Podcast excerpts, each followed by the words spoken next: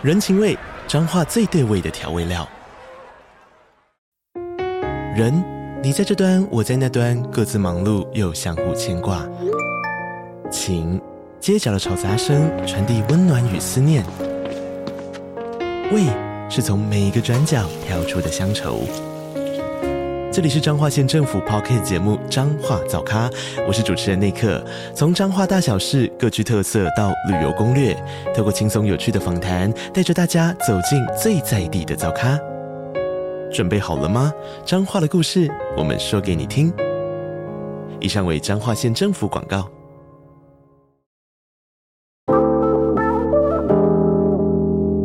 嗨嗨，我是凯莉，欢迎大家来到凯莉粟说说。日本灵异恐怖怪谈，悬疑的日本都市传说。第一则是妹妹晚上说要去上厕所，结果出去不到三十秒，立刻又回来，但回来的妹妹似乎有点怪怪的。第二则，搬到一栋国宅的四楼，整个家里头只有女主人疯狂撞鬼，灵异现象频传的家里到底怎么了？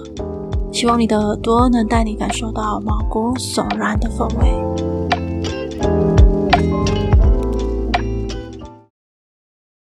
那么故事开始哦。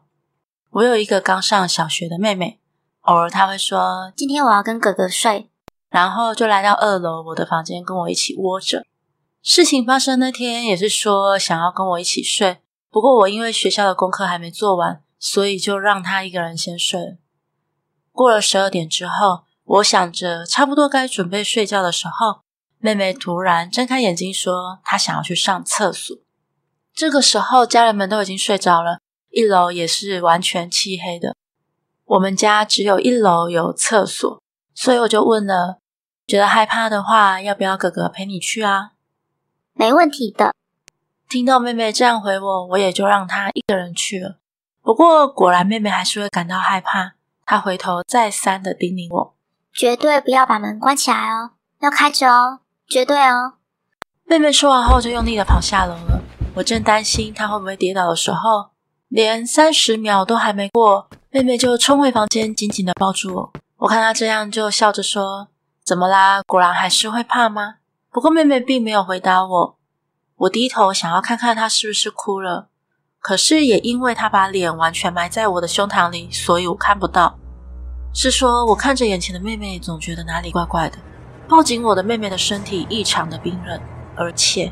应该开着的房间门不知道什么时候关了起来，接着房间的门突然被“叩叩”的敲了起来，而门外传来妹妹的哭声：“哎，打开门啊，哥哥！为什么那么坏心眼？让我进去！”毫无疑问的是妹妹的声音。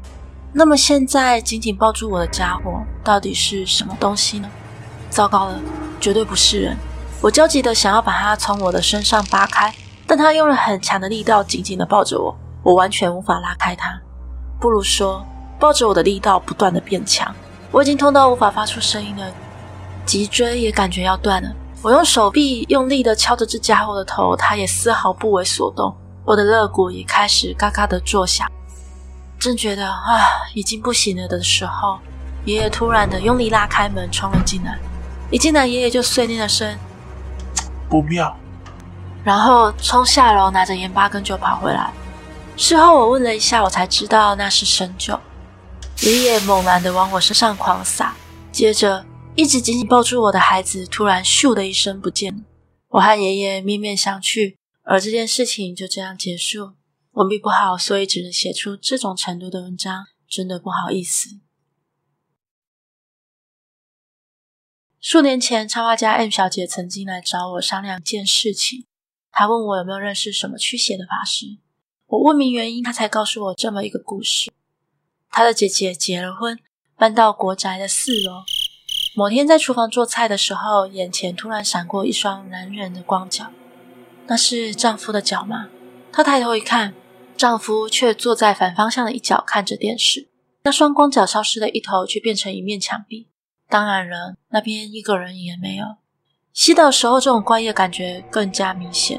洗头洗到一半，忽然感觉到有一只手从背后的墙壁伸了出来，企图要碰他的肩膀。他虽然看不清那只手，却看得见那只手上滴落的水滴。他转头一看，仍旧没有看到半个人影。尽管他总是一个人在泡澡，却总觉得有两个人一起泡在浴缸里，让他感到很不自在。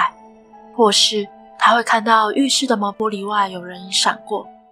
像这样的怪异现象经常发生，而有人告诉他，他可以在房间的四个角落各放上一把盐，还用透明玻璃杯盛满了一杯水，再念诵几遍般若心经，就是一种简单的驱邪仪式。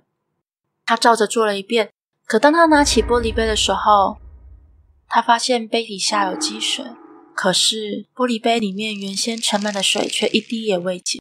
他持续这个仪式约两个礼拜左右。那些怪异的现象便暂时的消失了，直到有一天，墙壁间突然又冒出一个湿哒哒的男人身体，而且样子比以前看到的更清楚鲜明。滴着水的手，还有一双光脚，乍看之下好像是从水里走出来的样子。他说他可以感觉得到对方似乎有什么话要对他说，因为那个身影几乎天天都出现。他终于受不了了，才打电话请妹妹帮忙找驱邪的法师。我透过有人的帮忙，介绍了一位法力超强的驱邪师给他姐姐。后来他们就没再跟我联络。我以为问题已经解决了，可是最近又听说怪异现象比以前更频繁。事实上，看得见那个男人身影的只有他姐姐一个人，姐夫则完全感觉到。所以，对于请驱邪师来做法事，他姐夫只是一笑置之。最后，驱邪的事便不了了之了。问题似乎没有想象中的那么好解决。那个国宅是建筑在水池填补起来的一块土地上，而听说住在水池填起来的土地上原本就不是一件好事情。虽然我只是猜测，不过那个出没在屋子里的男人想必是个溺水鬼，而且他会出现在四楼也很不寻常啊！不知道是不是和他姐姐有关？